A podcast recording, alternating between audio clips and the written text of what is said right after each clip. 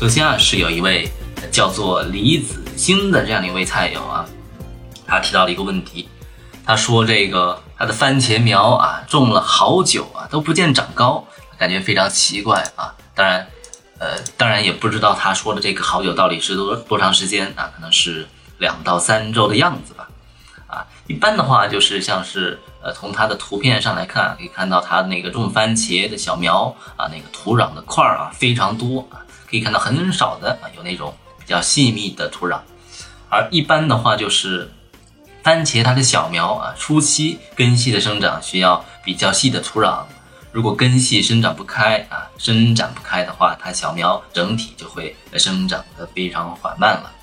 一般的话就是番茄它。平均在苗期啊，在幼苗期，一般每四到五天就会长出一片新的针叶啊。所以，如果你发现你的番茄啊，四到五天啊没能够及时的长出新的叶子，那么可能真真正正的是它的那个呃叶子舒展不开了啊。所以，推荐的话还是可以你使用一些细土啊，或者说是一些泥炭土啊，可以把这些覆盖在土壤上，可以增加土壤的叫做我们叫做。疏松透气性是吧？相信这样的话，呃，之后你及时的浇水啊，可以适当的增施一些肥料啊，那么你的番茄相信应该很快就能够出来了啊。另外的话，是有一位叫做冰的这样的一个群友啊，他发了一个，他提出了一个问题，就是他问草草莓它叶子的边缘为什么总是干枯啊？仔细的看它的图片的话，就是可以看到它的一些草莓的叶子边缘啊，有一些红褐色的这样的一个边缘。啊，发褐，那么这个一般是什么原因呢？一般啊，这这种呃草莓它的根腐病的初期的症状啊，就是在这个草莓它叶片的边缘会出现这些呃褐色的这样一些呃这样的一些痕迹啊。一般这种草莓根腐病啊，一般是出现在土壤比较粘重的这样的一些地方啊。推荐它的话，就是可以增施磷钾肥，适量的使用氮肥。增施磷钾肥的目的啊，就是可以让草莓的话增强它的那个呃恢复能力啊。增施氮肥的话，也能够起到一定的效果。另外的话，从它发出的图片啊，可以看出，就是整体现在草莓啊，呃的根腐病的症状啊，还是处于慢性发展阶段啊。在目前这样的一个阶段的话，可以推荐他使用一些呃防治根腐病的药剂。根腐病的话，它一般是由于真菌侵染导致的，所以我就。呃，非常建议他可以使用一些像是百菌清啊、多菌灵啊这些药剂，可以使用这些药剂进行防治，是吧？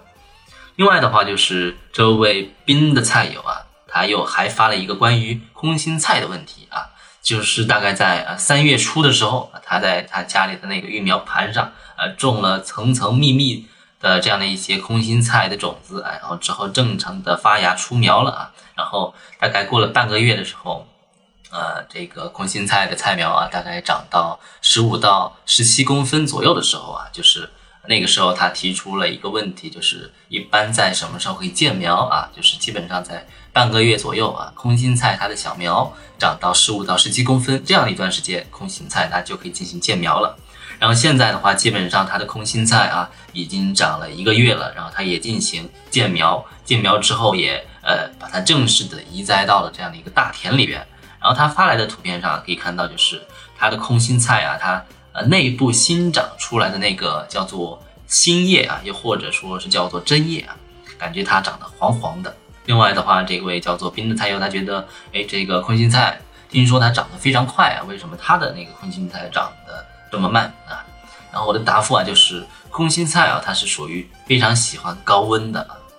呃，从它的那样的一些表述里边，我们呃不太难。的呃比较难得到它具体的地理位置，不过的话，一般如果空心菜它处于温度在十五度以下的时候，处于这样的一个温度条件下呢，它的空心菜生长就是非常缓慢的，有可能是温度的原因，是吧？另外的话，光照、水分之类的啊，也一定要跟上。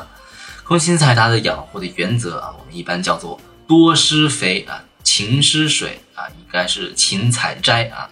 根据它呃的那个土壤的蒸发量的情况啊，可以建议它是三到五天啊可以浇一次水，然后之后的话大概一到两天啊可以使用一次薄肥啊。目前的话，它的那个整体的空心菜还属于营养生长期啊，我推荐它可以在生长期多使用氮肥，适当的增加磷钾肥的供给。之后的话，大概等到空心菜它整体的植株啊高达三十公分左右的时候啊，可以就让它可以进行这样的一个空心菜的采收了啊。当然，这个采收不是所谓的连根拔起，是吧？空心菜的话，它一般是就是可以在基部啊留两到三个节啊，留两到三个节再进行第一次采摘啊。之后的话，就是空心菜它还会不断的往旁边长出新的侧枝啊。一般的话，一到两周啊，又能够重新再采收一波空心菜了，对吧？好的，那么就是简单的分享了几个大家在这个小程序里边问到的问题啊。那今天的呃这样的一个分享就到这里了。以后的话，大家如果在种菜养花方面有什么问题啊，就可以在微信中啊搜索“一家乐问答小程序”，大家可以提出你的问题，我会及时的给大家解答的啊。那么今天的这样的一个分享就到这里，我们下周再见吧。拜拜。